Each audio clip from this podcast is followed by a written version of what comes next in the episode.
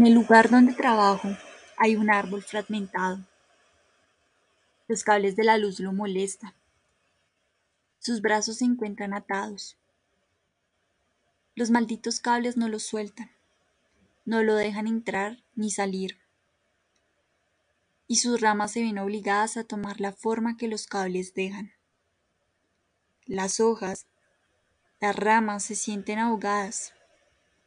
Han pedido auxilio por años y nadie las escucha.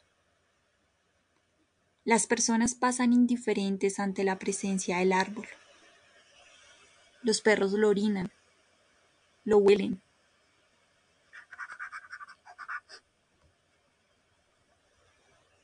Y lo vuelven a orinar. Las ramas se caen, se han rendido de tanto luchar. No sale el sol para recibir sus brazos. Odio el frío y la lluvia. Por su culpa, el pobre árbol pierde cada día su vida.